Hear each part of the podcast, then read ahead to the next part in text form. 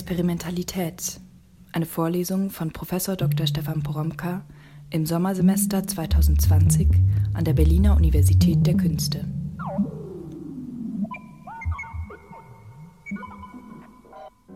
Ich bin's, Stefan Poromka.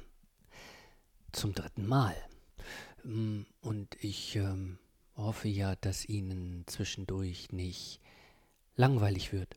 Also mit der Zeit zwischen den einzelnen Vorlesungen nicht, aber auch mit dem Thema der Vorlesung nicht. Es dauert ja alles äh, noch ein bisschen und äh, wir müssen uns jetzt im Semester ein bisschen Zeit lassen, um weiter über die Komplexität der Experimente nachzudenken, über die Komplexität des Experimentierens nachzudenken und natürlich über die Komplexität äh, der Experimentalität. Ich habe ja versprochen, dass ich bei allem, was ich ähm, hier sage, auch immer darüber nachdenken will, wie sich äh, für Sie so etwas wie Experimentalität entwickeln lässt, also wie Sie das entfalten können, hm, komplexer machen können und für Ihre eigenen Produktionsprozesse nutzen können. Und klar, dazu gehört, dass man sich etwas intensiver damit beschäftigen muss und also nicht gleich immer behaupten kann oder soll, man sei ja sowieso schon experimentell und alles sei experimentell und überall sind Experimente. Ich ähm, hatte ja gleich zu Beginn vor solchen Totalisierungen gewarnt, weil man mit Totalisierungen äh, nichts mehr sehen kann und auch nichts mehr unterscheiden kann und natürlich auch nichts mehr weiterentwickeln kann.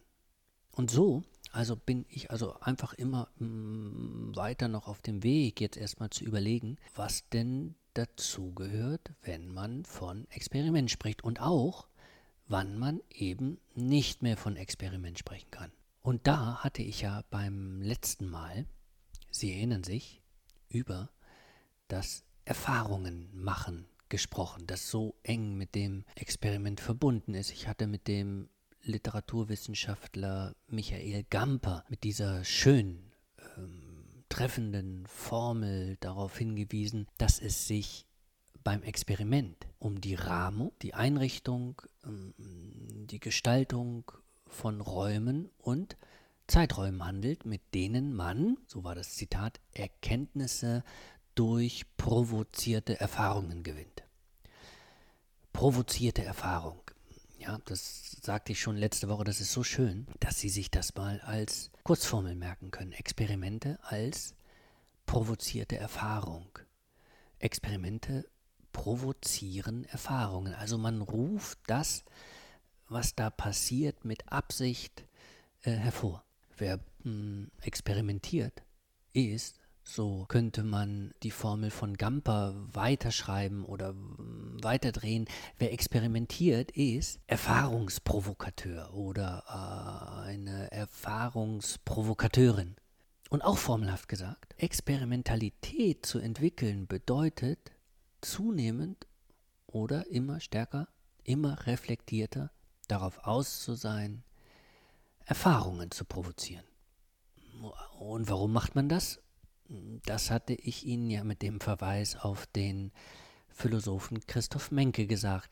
Man provoziert Erfahrungen, um, das war Christoph Menkes Formel, eine Erfahrung der Erfahrung zu machen. Man provoziert eine Erfahrung, man erfährt etwas und diese Erfahrung, dieses Erfahrung machen wird selbst wiederum im Hinblick auf die Bedingungen und Möglichkeiten des Erfahrungsmachens bedacht, äh, thematisiert, äh, befragt, ähm, ausgewertet. Äh, ich erinnere Sie noch mal kurz an äh, Walter Benjamins Haschisch-Versuche. Benjamin war ja einer, der das Rauschmittel nicht einfach so einnimmt. Es gibt ja in der Sphäre des Experimentellen kein einfach so mehr, hatte ich gesagt. Ne? Das einfach so ist vorbei. Das darf man wirklich nie vergessen. Das einfach so gibt es in der Sphäre des Experimentellen nicht mehr.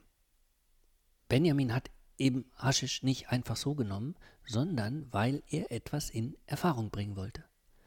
Er wollte erfahren, was er da erfährt. wenn er Haschisch nimmt. Und dafür hat er dann so ganz unterschiedliche Formen des Beobachtens, des Protokollierens, des Beschreibens, des Nachdenkens, des Erzählens ausprobiert, um in Erfahrung zu bringen, wie man diese Erfahrung der Erfahrung als Erfahrung in den Blick bekommen könnte.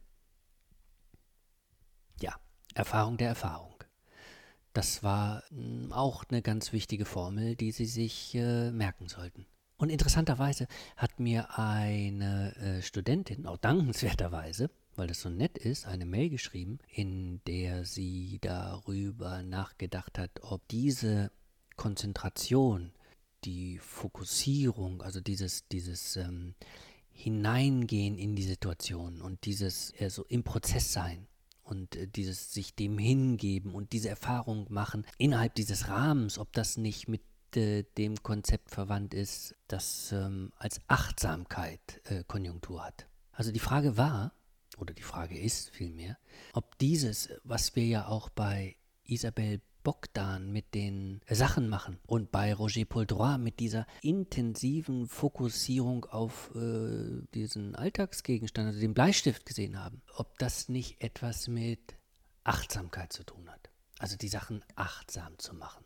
und mit sich selbst dabei als Erfahrungsmachendem oder als Erfahrungsmachender achtsam umzugehen.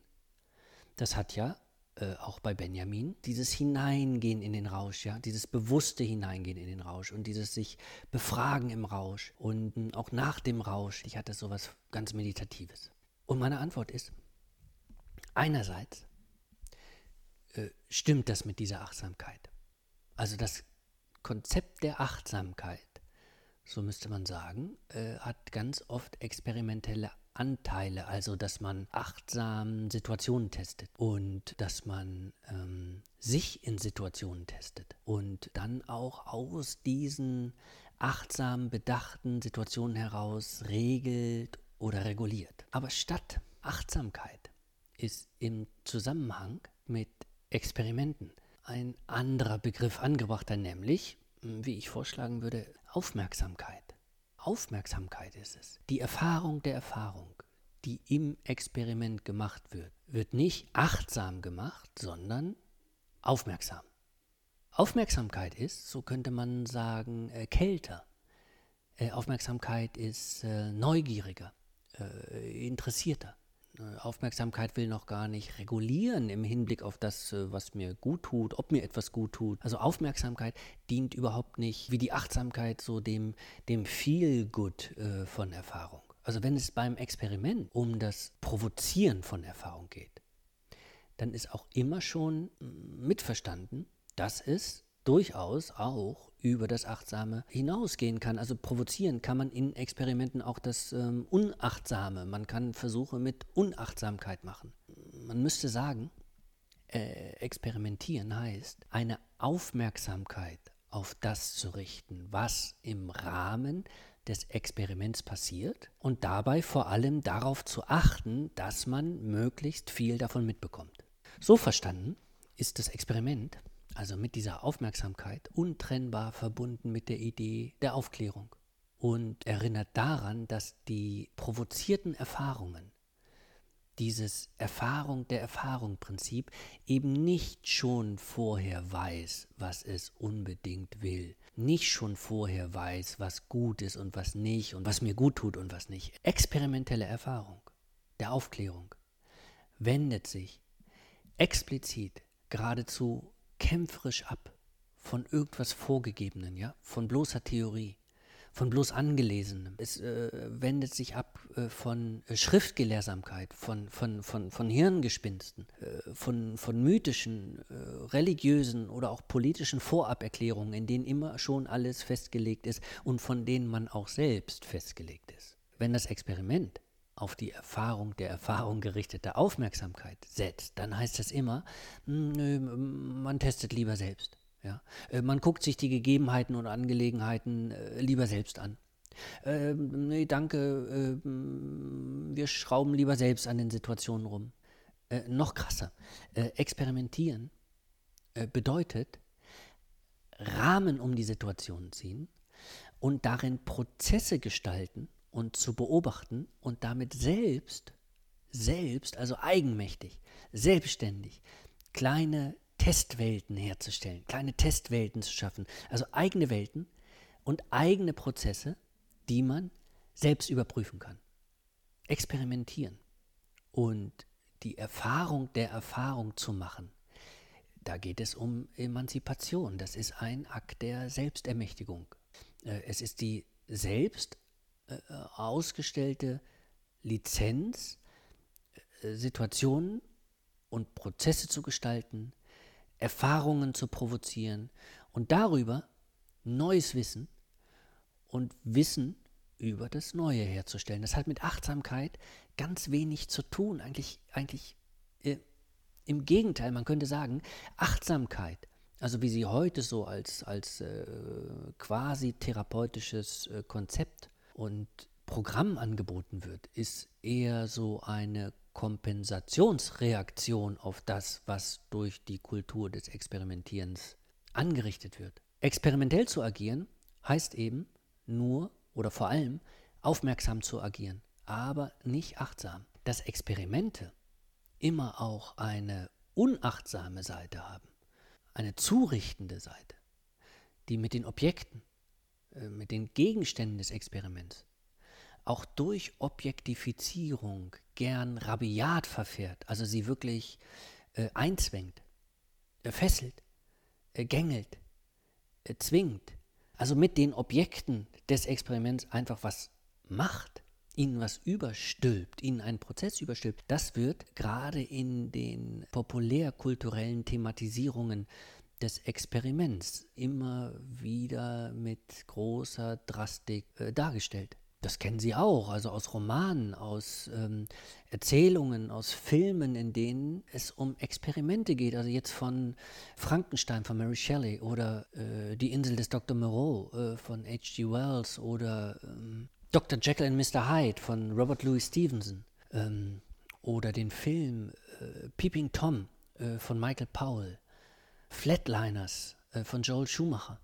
Äh, die Fliege, ganz berühmt, äh, von David Cronenberg oder auch zuletzt, also nicht zuletzt, aber auch in der letzten Zeit, die, die Planet der Affen-Folge Revolution. Immer wieder gibt es in diesen Filmen und in diesen Erzählungen, tauchen die immer wieder auf, die, die Mad Scientists, die verrückten Wissenschaftler, die Experimente in Gang setzen, bei denen den Objekten was angetan wird, bei denen die Objekte äh, zugerichtet werden. Und die dann im Zuge des Experiments äh, verwandelt werden und in ihrer Verwandlung beobachtet werden sollen. Und diese Experimente in diesen Erzählungen gehen dann schief. Äh, die laufen aus dem Ruder und sie führen mitten in Katastrophen für alle Beteiligten hinein, die dann das eigentliche Thema dieser Erzählungen sind. Und in all diesen Erzählungen, also über Mad Scientists oder über gescheiterte Experimente, Experimente, die aus dem Ruder laufen und in Katastrophen führen, da drinnen steckt natürlich immer als Wiederholung. Äh, kulturhistorisch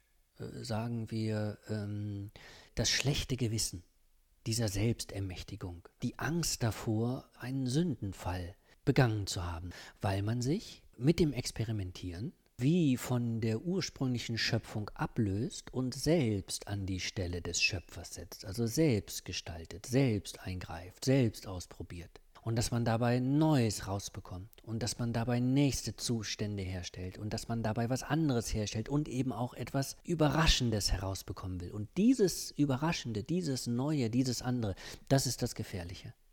Das ist das Teuflische. Das ist in dieser Thematisierung immer wieder die Rache für die Anmaßung, die jetzt das Labor sprengt und die die Welt befällt und äh, sie bestraft dafür.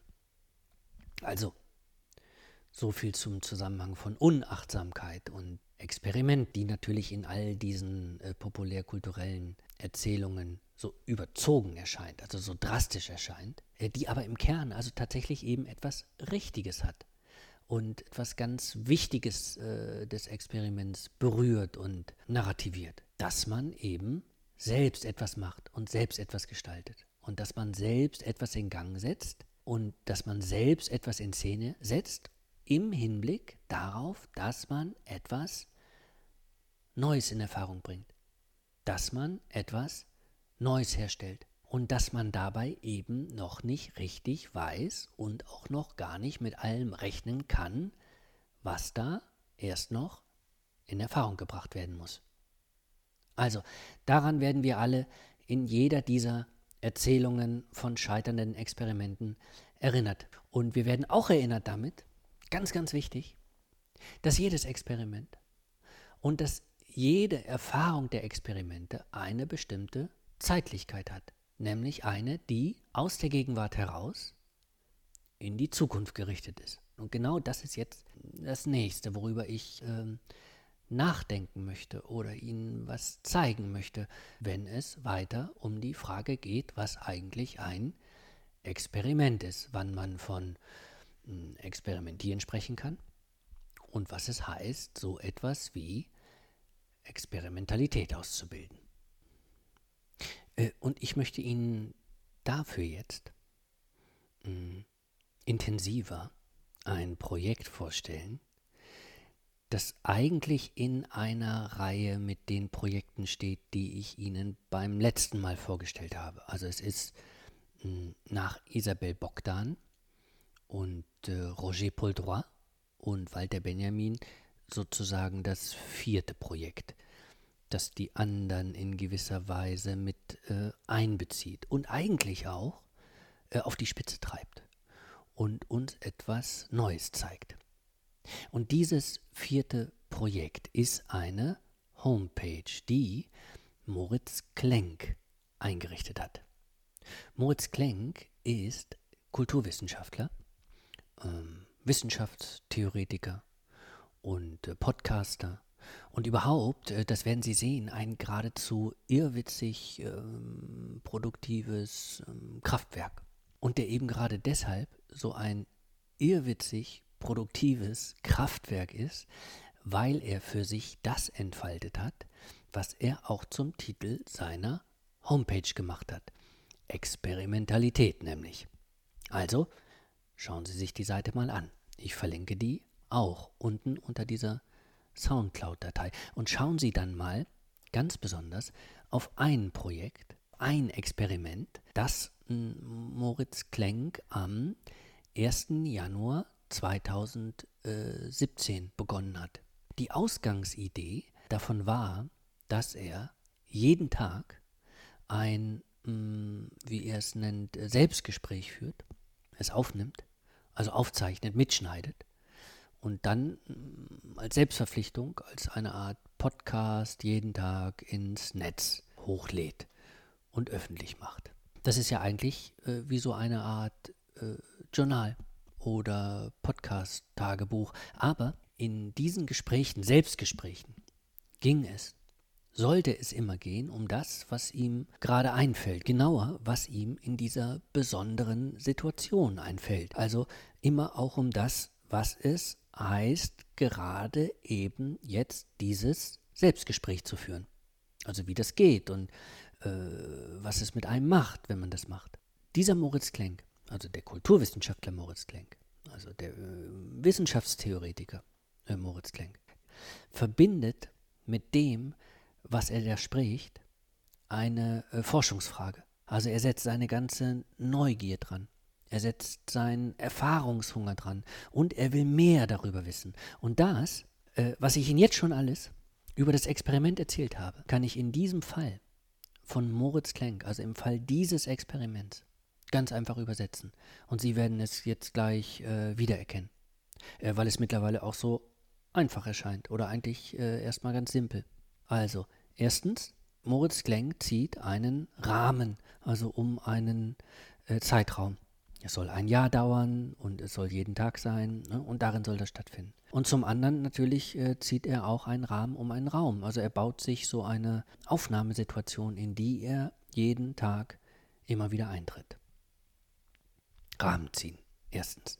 Zweitens, kennen Sie auch schon, innerhalb dieses Rahmens hebt er das Gerahmte als etwas Besonderes hervor. Er spricht nicht mehr einfach nur äh, selbst, sondern er objektifiziert das Selbstgespräch. Er macht es zum Mittelpunkt seiner Aufmerksamkeit. Zweitens. Drittens, äh, dieser Moritz Klenk provoziert damit eine Erfahrung. Also er baut sich diese Anordnung um eine Erfahrung zu machen. Und weil er sich dabei beobachtet, macht er eine Erfahrung der Erfahrung, die er dann übrigens, und das ist das Besondere und das besonders Interessante an ihm, dass er diese Erfahrung als Erfahrung in seine Selbstgespräche immer gleich mit einspeist und mit sich selbst sozusagen darüber spricht. Und weil er auch wiederum gleich darüber nachdenkt und sprechend nachdenkt und nachdenkend spricht und sich dabei zusieht und das, was er sieht und darüber denkt, wieder einspeist. Äh, und so macht er also nicht nur eine Erfahrung und er macht auch nicht nur eine Erfahrung der Erfahrung, sondern weil er immer wieder diese Erfahrung der Erfahrung in die nächste Erfahrung einspeist, könnte man sagen, er macht sowas wie eine Erfahrung der Erfahrung der Erfahrung. Und im nächsten Schritt macht er eine Erfahrung der Erfahrung der Erfahrung der Erfahrung und so weiter. Äh, viertens, Moritz Klenk organisiert damit, also mit diesem Experiment, eine bestimmte Zeitlichkeit also von der Sie ja eben jetzt auch schon seit der ersten Vorlesung äh, hören. Klenk zieht einen Rahmen, in dem er Gegenwart ablaufen lässt. Provozierte Gegenwart ist das, also könnte man in ähm, Anlehnung an äh, Michael Gamper sagen. Und das können Sie bei ihm äh, sehr genau hören, also ganz gut hören, also wie Sie es auch bei der experimentellen Musik von äh, Georges Ligeti äh, hören können. Also die Gegenwart wird da es spürbar, wenn Sie Moritz Klenk hören. Die fortlaufende Gegenwart wird da spürbar.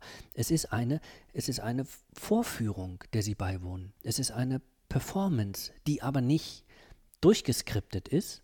Er liest ja keinen fertigen Text, sondern in der sich Klenk als Sprechender ins Offene äh, weitertastet und immer darüber nachdenkt, wie es weitergeht. Und bei diesem Tasten und Nachdenken speist er, wie ich ja gesagt habe, das, was er als Erfahrung macht, in das Nachdenken über die Erfahrung des Sprechens ein. Also er setzt diese Performance in Gang, er beobachtet sie, er befragt sie und das macht er aber gleich wieder im Rahmen dieser Performance. Es ist also eine Art Rückkopplungsprozess, äh, äh den er hier gebaut hat, ja, der sich selbst anreichert und dabei verschiebt, etwas Nächstes herstellt.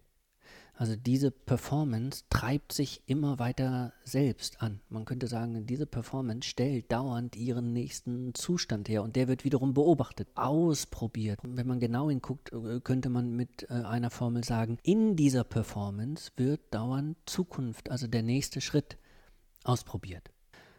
Und wenn ich das so sage, also dass hier Zukunft ausprobiert wird, dann ist das übrigens nicht einfach nur so ein Slogan oder irgendeine gedankliche äh, Spitzfindigkeit. Nee, nee, das geht in den Kern von dem, was Experimente definiert. Einer derjenigen äh, Forscher und Wissenschaftstheoretiker, die das Nachdenken über das Experimentieren in den letzten Jahren, naja, also, äh, also eigentlich schon Jahrzehnten, ja, entscheidend vorangetrieben hat, ist Hans-Jörg Reinberger sein Name, den Sie sich, äh, wenn Sie sich mit der Frage mh, hm, nach der Form des Experimentierens beschäftigen, unbedingt merken sollten. Und wann immer Sie Texte von Hans-Jörg Reinberger in die Hand bekommen oder ihn auch mal bei Vorträgen erleben können, dann sollten Sie das wirklich unbedingt wahrnehmen, weil er auch wirklich ein ganz, ganz interessanter Denker und Forscher ist. Ich verlinke Ihnen auch ein paar Sachen von Hans-Jörg Reinberger unter dieser Soundcloud-Datei. So, und jetzt, ähm, also hm, hören Sie nochmal eine ganz wichtige Formel, die Sie sich äh, notieren können. So wie Sie sich das vielleicht mit der provozierten Erfahrung notiert haben. Und wie Sie sich das mit der Erfahrung der Erfahrung notiert haben. Also, äh, jetzt aber, Entschuldigung, Hans-Jörg Reinberger hat Experimente als Maschinerien zur Herstellung von Zukunft bezeichnet. Das trifft sich jetzt also exakt mit dem, was ich über Moritz Klenk und seine Selbstgespräche gesagt habe. Dass der nämlich in seiner gerahmten Situation, in der er das sprechende Denken als Selbstgespräch organisiert, Zukunft ausprobiert. Also, Reinberger sagt, Experimente sind Maschinerien zur Herstellung von Zukunft. Und Reinberger meint eben damit, dass Experimente grundsätzlich darauf angelegt sind, nicht das zu bleiben, was sie sind, sondern sich überschreiten, also ins nächste überschreiten. Reinbergers Forschungen zum Experiment zielen eigentlich immer darauf, äh, zu zeigen, dass Experimente eben keine kontrollierten, geschlossenen, überschaubaren, einsehbaren, äh, wissenschaftlich sauberen Einrichtungen sind, also wie man sich das vielleicht gemeinhin vorstellen mag, sondern dass es auf mehreren Ebenen so etwas wie eine innere Unruhe der Experimente gibt, die dazu führt, immer dazu führt, dass immer etwas passiert, womit man eigentlich nicht gerechnet hat. Und er stellt immer wieder fest, was eigentlich so eine Art Bonmot auch unter Experimentatoren und Experimentatorinnen ist.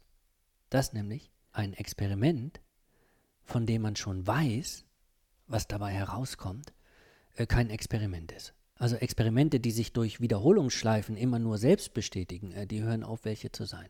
Man testet dann vielleicht nur noch äh, oder man sichert ab. Während aber dieses Moment des, des, des Explorativen, das auf Entdeckung aus ist, das Öffnen des noch nicht Bekannten, unbedingt zum Experiment dazugehört. Experimente sind, äh, wie schon Michael Gamper in seiner Formulierung gesagt hat, ne, ich zitiere, Verfahren, die Erkenntnisse hervorbringen, die sich einer bestimmten provozierten Erfahrung verdanken. Und diese Erkenntnisse, die man im Zuge dieser Erfahrung, Erfahrung ähm, gewinnt, die müssen einen Unterschied machen. Also man muss schon schlauer sein. Vielleicht auch äh, ratloser, was ja aber also unter Umständen auch nur eine bestimmte Form des Schlauerseins ist. Äh, vielleicht ist man irritierter. Vielleicht ist man sich auch nur klar darüber, dass etwas so funktioniert oder nicht funktioniert, ja, oder ahnt, dass es irgendwie anders gehen müsste. Aber es gibt eine Verschiebung. Es gibt einen Schritt ins nächste. Und diese Verschiebung in den anderen Zustand findet nun nicht um ihrer Selbstwillen statt, sondern, und das ist wahnsinnig wichtig, die Erfahrung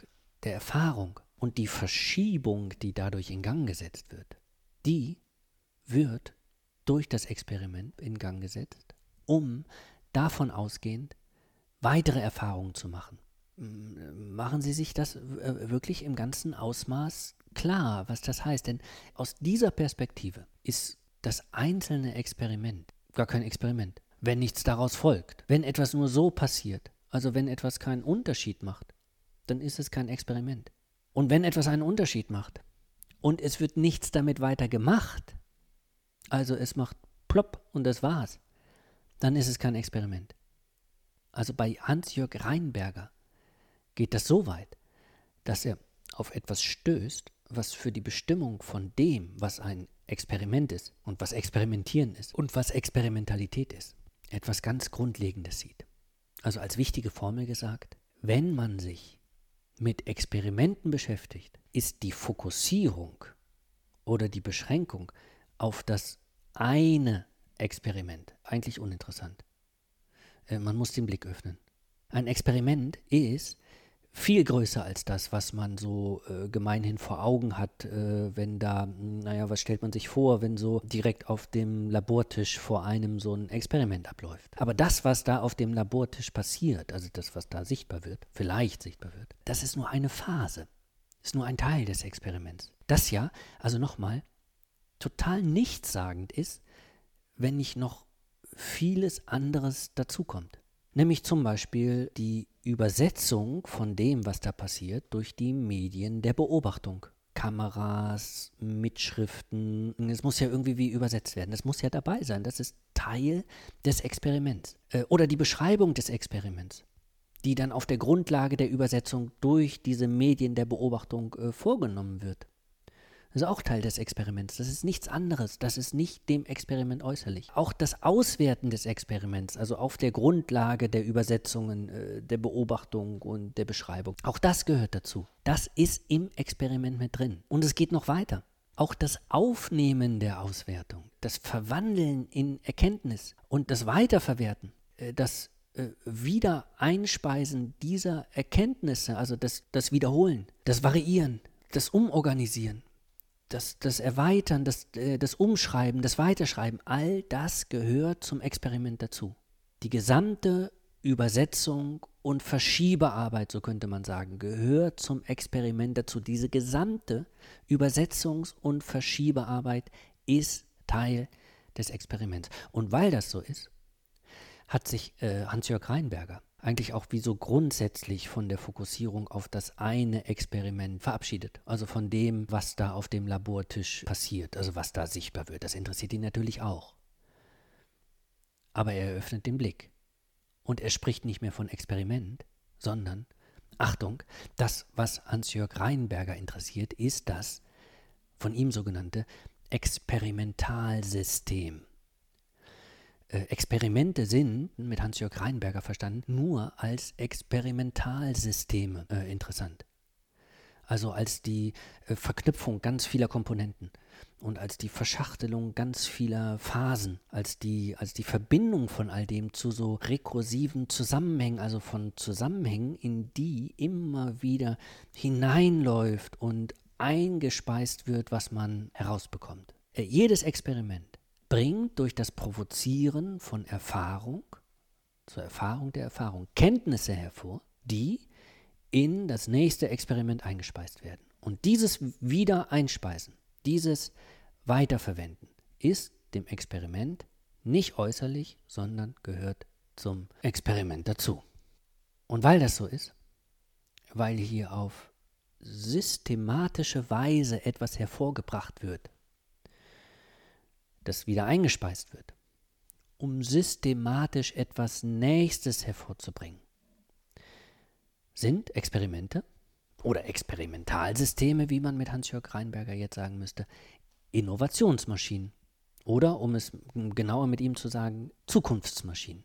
Wenn Sie jetzt von hier aus nochmal auf Moritz Klenks Seite gehen, also auf seine Website, die ja im Titel den Begriff Experimentalität stehen hat. Dann sehen Sie sofort, dass auch er, weil er natürlich Reinberger gelesen hat, weil er natürlich Reinberger aufgenommen hat und operationalisiert hat, auch von Experimentalsystemen spricht. Und das übrigens auch im Hinblick auf sein Selbstgespräche-Experiment, bei dem es ihm eben um die Erforschung des sprechenden Denkens geht.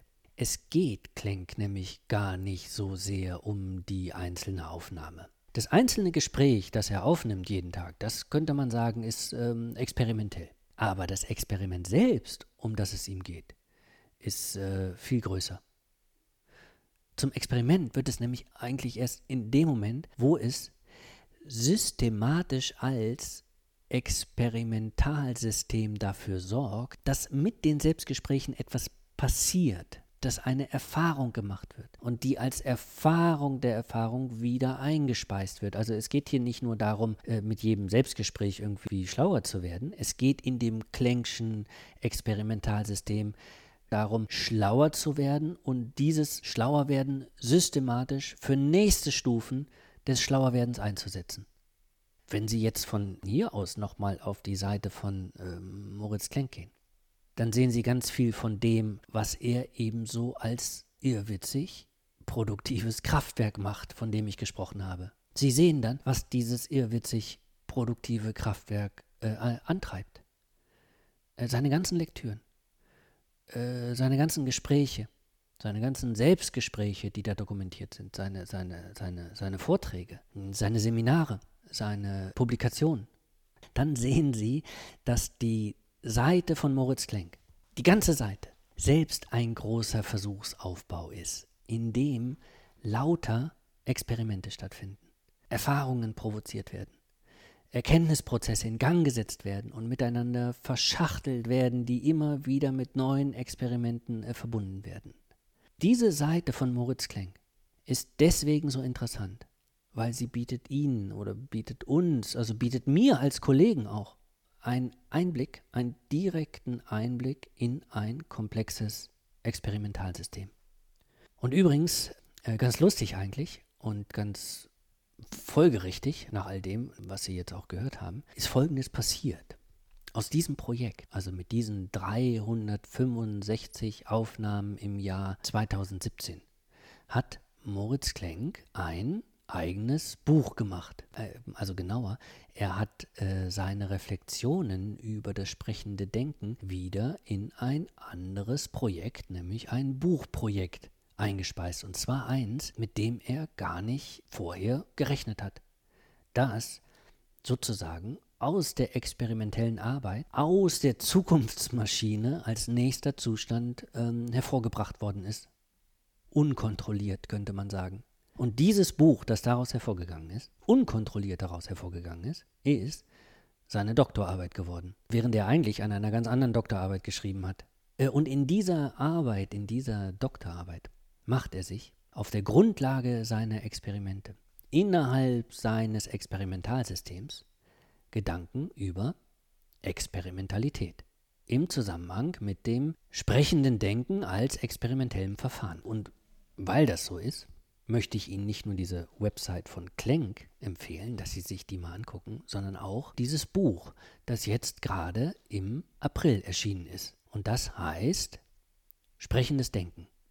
Und im Untertitel heißt es Essays zu einer experimentellen äh, Kulturwissenschaft. Und dieses Buch ist so gut und so interessant, dass Sie das gut und gerne auch als Begleitbuch für diese Vorlesung hier lesen können. Ich werde es Ihnen auch unter dieser Audiodatei äh, verlinken. So, und jetzt aber was zur Aufgabe der Woche, für die wir ja mal direkt aufnehmen können, was ich Ihnen gerade über Experimente und Experimentalsysteme gesagt habe. Ja, in der letzten Woche lautete ja die Aufgabe, dass Sie sich mal Gedanken über mögliche Experimente machen sollten, die Sie als Lesender hm, oder als Lesende machen könnten. Wie könnten Sie, so lautete die Frage letzte Woche, mit dem Lesen, also mit Ihrem Lesen, experimentieren? schreiben Sie doch mal so eine Art Inhaltsverzeichnis äh, zu dem Buch, in dem, also ähnlich wie in Walter Benjamins Haschisch-Buch, diese einzelnen Experimente äh, abgedruckt werden. Aber welche wären das? Das war die Aufgabe vom letzten Mal. So, und heute war ja aber die Einsicht, oder vielleicht auch erstmal nur der, hm, der Hinweis mit Hans-Jörg Reinberger, dass das einzelne Experiment gar nicht so interessant ist. Dass Experimente eigentlich nur interessant sind, wenn aus ihnen etwas folgt, also wenn sie etwas irritieren, wenn sie etwas verschieben, wenn sie etwas verändern, äh, wenn sie etwas bewegen, wenn sie äh, einen Unterschied machen, eine Differenz erzeugen. Und Experimente sind erst dann interessant, wenn diese Differenz als Erkenntnis wahrgenommen wird, die in nächste experimentelle Prozesse wieder eingespeist wird. Also wenn es weitergeht, wenn nächste Versuche auf der Grundlage von dem unternommen werden, äh, was man herausbekommt. Wir haben also gesehen, dass Experimente eigentlich nur dann interessant sind, wenn sie in größere Zusammenhänge eingewoben sind, in größere Zusammenhänge, die es möglich machen, dass sie sich selbst antreiben. Und zwar so, dass es systematisch dazu kommt, dass etwas Nächstes entsteht, dass man etwas Neues herausbekommt. Also das geht dann eben nur, wenn man erkennt, dass einzelne Experimente nur innerhalb von größeren Experimentalsystemen in Gang gesetzt und in Gang gehalten werden. Und nur so aus den gestalteten Gegenwarten in das Ausprobieren äh, der Zukunft äh, hineinkommen können. Also Innovationsmaschinen sein können, Maschinerien zur Herstellung von Zukunft sein können, wie Reinberger sagt. So, und jetzt zurück zu Ihren Leseexperimenten. Klar ist nämlich, das einzelne Leseexperiment ist kein Experiment, wenn Sie es einfach nur so machen. Wenn nichts dabei herauskommt, wenn Sie diese Erfahrung der Erfahrung nicht in Erkenntnisse übersetzen und die dann wiederum in neue andere Experimente einspeisen. Das einzelne Leseexperiment ist nichts, wenn Sie nicht so etwas wie ein Leseexperimentalsystem oder ein äh, Experimentallesesystem für sich bauen und ihre Leseversuche in Gang halten, um dauernd über das Lesen schlauer zu werden und das Schlauersein dann wiederum in neue Leseexperimente einzuspeisen. Das ist so wichtig, also wenn Sie über die Entwicklung auch einer eigenen Experimentalität als Haltung nachdenken. Sie müssen nicht nur einen Rahmen ziehen, Sie müssen nicht nur Erfahrungen provozieren, Sie müssen nicht nur Erfahrungen der Erfahrung machen und in Erkenntnisse übersetzen, Sie brauchen auch, ganz wichtig, Sie brauchen ein eigenes Experimentalsystem, um ihre Versuche ohne Unterlass in Gang zu halten. Okay, jetzt aber also zur, äh, zur Aufgabe. Können Sie in dieser Woche mal darüber nachdenken, wie so ein Leseexperimentalsystem aussehen könnte, in dem man Leseexperimente systematisch platzieren und dynamisieren könnte. Also was bräuchten Sie? Äh, Moritz Klenk hat ja für seine Experimente zum sprechenden Denken so ein mobiles Studio gebraucht, also in dem er jeden Tag Aufnahmen gemacht hat. Und er brauchte so drumherum so Seminare, Vorträge, Texte, Lektüren und vor allem seine Website, Experimentality, auf der er seine Aktivitäten miteinander äh, verbunden hat. Äh, was bräuchten Sie? Können Sie mal ein bisschen darüber nachdenken? Wie das ginge, wie man das aufbauen könnte, dass sie mit dem Lesen systematisch innerhalb eines Experimentalsystems, Leseexperimentalsystems, experimentieren. Alles nur fiktiv, ja, aber mh, mm, auch als Gedankenexperiment ganz interessant. Ich ähm, freue mich auf Ihre Entwürfe. Herzlichen Dank fürs Zuhören. Ich sende Ihnen herzliche Grüße und ich freue mich, wenn Sie auch nächste Woche wieder mit dabei sind. Tschüss. Experimentalität. Eine Vorlesung von Prof. Dr. Stefan Poromka im Sommersemester 2020 an der Berliner Universität der Künste.